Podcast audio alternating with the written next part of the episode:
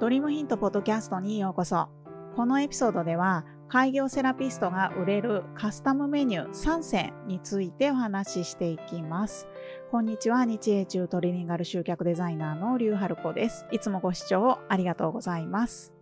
この番組では、個人でサロンを経営する開業セラピストさんが、本当に稼げるようになるヒントをお届けします。えー、開業セラピストさんの中にはね、えー、複数のトリートメントの技術を、まあ、お客様のその時の状態に合わせてカスタマイズして提供している方も多いんじゃないかなと思います。ただですね、今日 YouTube 校で公開をしているホームページ添削の中でもお話ししている通り、え、こういったね、カスタマイズするタイプのメニューを集客用にネットに掲載するのってね、実はとっても難しいんですよね。えということで、こののエピソードでは、Web 集客歴18年以上の私がお客様に合わせて組み合わせるカスタムメニューをネットで売るためのメニュー案3選をご紹介していきます。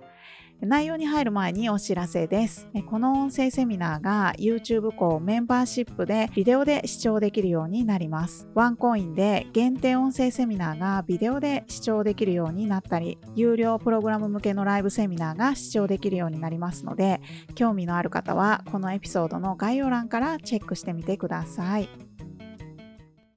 えー、ということでね、まず一つ目の売れるカスタムメニューは、えー、お悩み別のメニューですね。えー、カスタマイズをね、して、まあ、提供するような、そういったセラピストさんたちの、まあ、多くがですね、え、メニュー表がだいたいね、所要時間ごとで掲載をされてるんじゃないかなと思います。まあ、この売り方ってね、まあ、実はセラピストさんご自身が、まあ、時間数で売っているということですので、まあ、要するに営業時間を切り売りしてるだけっていう状態になっちゃってるわけなんですよね。なので、これって多分ね、逆逆に、えー、あなたのね、スキルそのものがね、売れないようなメニュー表になってしまっているんですよね。まあ多くの場合ね、ネットというのは、まあ、何かを探したり、調べたりするために使うものですよね。で、なので、まあ、もしね、時間数しか、まあ、選択肢がないようなメニューが掲載してある場合はですね、まあ、より安くて、より早く答えが出るような方法をどうしても選ばれがちなんですよね。で、なんですけれども、お悩み別のメニューを掲載していくことで、まあ、同じ時間数だったとしても、その悩みの内容がね、こう深刻であればあるほど、より高い金額を払っていただけるようになっていくわけなんですよね。で、このね、お話をするときはね、私いつもあの健康診断のコース表でね、え皆さんに例題としてお見せするんですけれども、え例えばですね、健康診断のコースがね、所要時間でコース割りされている場合は、もうね、健康診断なので、やっぱりね、とにかくちょっとでも早く、そして安く済む方がいいですよね。で、なんですけれども、もしこれがね、例えば定期検診コースロス、成人病リスク診断コース、そして女性疾患リスクの診断コースという感じでね、まあ、お悩み別というかね、その、えー、健康診断でどんなことがわかるのかということをね、それをベースにしてコースを組み直してみると、そうするとね、時間数とか金額よりも、私たち買い手側としては、自分自身の今の悩みに合わせて選ぶようになっていくわけなんですよね。で、なので、たとえね、カスタマイズして提供するようなメニューだったとしても、えー、ホームページとかね、まあ、SNS 上なんかでは、ぜひですね、お悩み別でトリートメントのね、組み立て例みたいなものをね、掲載をしていただくようにすると、そうするとね、選択肢の中に、まあ、より長時間のメニューが入ってきやすくなっていきますのでね。まあ、ただしですね、このお悩み別のメニューの掲載というのは、まあ、そのホームページとか SNS の投稿で集客したいターゲットをしっかり絞っておいて、まあ、そのターゲットの人たちに合わせたお悩みを掲載していくっていうのがね、とっても重要になりますので、まあ、なんとなくとかね、まあ、セラピストの仲間の人ののね、真似をして掲載をしたりだとか、それこそね、広告サイトの営業さんの案に乗って、えー、そのね、案通りに、えー、メニューを掲載していても絶対に売れるようにはなりませんのでね、まあ、ここら辺のね、ホームページに掲載するお悩み別のメニューの選び方については、えー、以前のね、エピソードで解説をしていますので、ぜひそちらも参考にしてみてください。今日ご紹介する2つ目の売れるカスタムメニューは初めてのお客様向けのメニューです。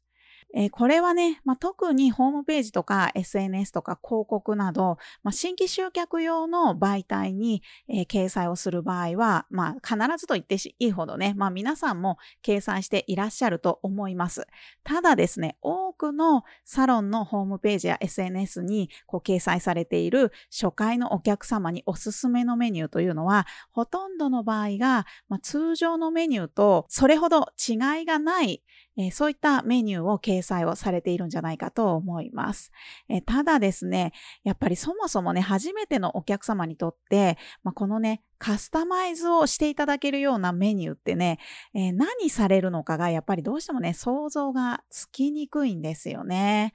で、なので、例えば、まあ今日ね、えー、ホームページの添削をさせていただいているもちもちの木さんなんかはですね、まあ、通常のメニューだとね、40分、60分、80分でね、最高180分までね、まあ、料金がね、全部本当に20分刻みの、えー、時間軸で、こう、料金設定がされているわけなんですよね。で、その中から、ま60分、90分、120分っていうね、この3つの時間を取り出して、ただただ初回だからっていう理由で割引をしているだけの掲載になってしまっているんですよね。で、なのでどうしてもね、60分、90分、120分っていうね、この3つのメニューの中で、まあ、一体何が違うのか、そして私自身はどうやってこの3つの時間の中からこう選んだらいいのかっていうことがね、一切わからないですよね。で、なのでね、やっぱりあのカスタムメニューの提供されているセラピストさんたちっていうのは、やっぱりね、えー、とにかくお客様がより想像がしやすく、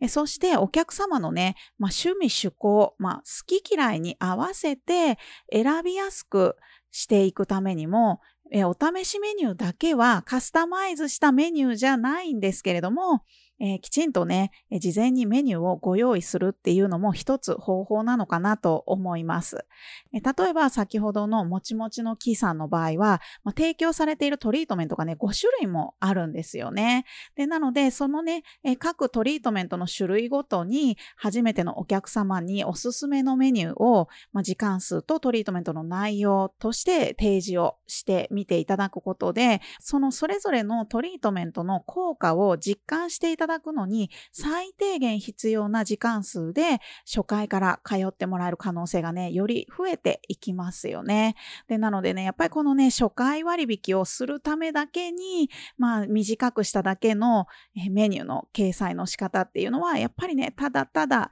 安売りをしてしまっているだけになってしまいますのでね、本当によくやりがちなんですけれども、これは一番お勧めできない掲載の仕方かなと思います。そして今日ご紹介する最後で、そしてね、一番おすすめしたい売れるカスタムメニューは、トリートメント種類ごとのメニューですね。えー、お客様に合わせて提供されるセラピストさんにとっては、正直ね、このえー、掲載の仕方ってね、多分本来ね、やりたい、えー、掲載の仕方じゃないとは思うんですけれども、ただですね、お客様の目線で考えると、この、えー、掲載の仕方がね、実は一番腑に落ちる掲載の仕方なんですよね。まあ、そもそもあなたがね、こうして、えー、現状ね、複数のトリートメントを、えー、身につけてきた、習得してきたきっかけというのも、きっとね、お客様の要望に一つでも多く応えていけるようになるための、まあ、そのね、学びとして、一つ一つトリートメントが増えてきたんじゃないかなと思うんですよね。なんですけど、このね、お悩みに合わせてっていう部分だけが伝わってしまうと、まあ、お客様の中にある要望への最適解というかね、一番最適な答えとして、まあ、伝わりにくくなってしまうんですよね。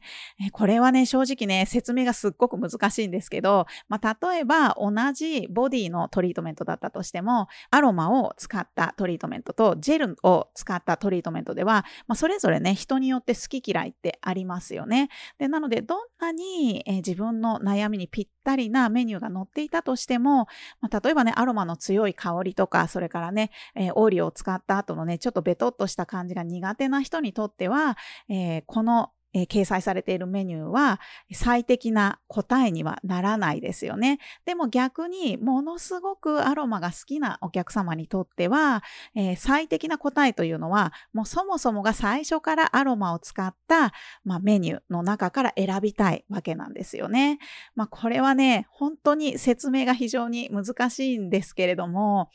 まあ、例えば、あの、カレー屋さんなんかで何味のカレーでもできますよって言われても、えー、すごいですねってなるだけですよね。でも、ビーフカレーが好きな人、それからポークカレーが好きな人、えー、チキンカレー派の人、シーフードカレーカレー派の人、まあ、それぞれにおすすめできるカレーが全部うちのお店には揃ってますよっていうふうに言われたら、何派の人にも売れるようになっていきますよね。で、なので、まあ、お客様にとってね、やっぱり最適な答えっていうのは、お悩みに対する答えだけではなくて、やっぱりね、お一人お一人、まあ、お好きなトリートメントの種類っていうことがね、やっぱり掛け合わさってきてしまいますので、まあ、要するにカレーが食べたいっていう悩みだけじゃなくて、チキンカレーが私はいいんだっていうその欲求も一緒に満たした方が売れるようになるっていうことですね。これでちょっと分かっていただけるかなと思うんですが、えー、なので、まあ、せっかくね、カスタムメニューがあるのであれば、まあ、同じ悩みに対して違うトリートメントでの最適な答えっていうものもぜひ提示をして差し上げてもらいたいんですよね。だからそのトリートメント名をえー、リスト書きにしてどんなトリートメントなのかを字で説明するっていうねただそれだけのただのねメニューの説明とはね全然違ったメニュー表示になってくるわけなんですよね。だから例えばね今回ホームページ添削をさせていただいたねもちもちの木さんなんかはねあの提供されているトリートメントがね5つもあるというね本当にね経験豊富なオーナーさんがされているところですのでだとしたら例えばね同じ頭痛っていうお悩みに対対してもこの5つのそれぞれのトリートメントを使ったそれぞれの、え、頭痛に対するアプローチの仕方っていうのをメニュー表として掲載をしてみてもらいたいんですよね。で、そうすることでね、まあ、よりカスタマイズできるところなんだっていう感じがね、より具体的にね、想像できるようになる、そんなメニューの提案の仕方になっていきますのでね、このね、3つ目はね、本当にあの難しいんです。あの、そんなに簡単にできることじゃないんですけれども、でもこのえメニューの掲載の仕方ができるようになるとね、本当にそれこそポンポン飛ぶように売れるようなメニューの計算になっていくんじゃないかなと思います。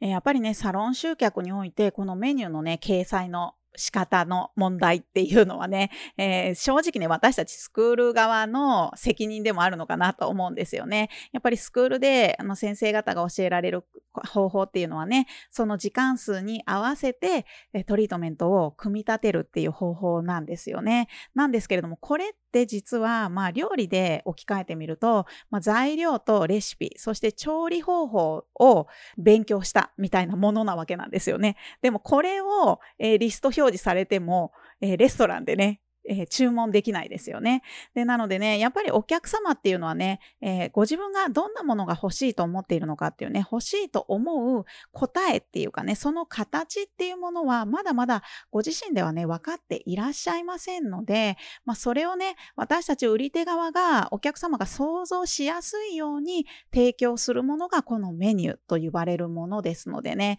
まあ、なので、まあ、レストランのね、メニューに例えると、ま、出来上がった料理の写真とか、まあ、そのね、本物の料理に似せたサンプルが必ず載ってますよね。で、だからこそ、まあ、料理のプロじゃない私たち、客側からしても、材料とかレシピとか、それから調理方法を、え教えられなかったとしても、味の想像がきちんとつくようになるわけなんですよね。で、なのでね、え皆さんトリートメントを提供していらっしゃるサロンさんだったとしても、まあ、ただただね、ご自分ができるトリートメントをリスト書きにするのではなくてですね、まあ、お客様がご購入後、ね、購入した後のご自分の姿というものをしっかり想像ができる、そういったメニューにしていくっていうのはね、もうこれは本当にね、売るためにはね、絶対に必須になってくるかなと思います。えー、ということでね、この番組ではこんな感じで、これからも、え、校長と私が毎週交代で音声配信を進めていきますので、え、このポッドキャストにもね、ぜひいいねとフォローをお願いします。それではまた次回のエピソードでお会いしましょう。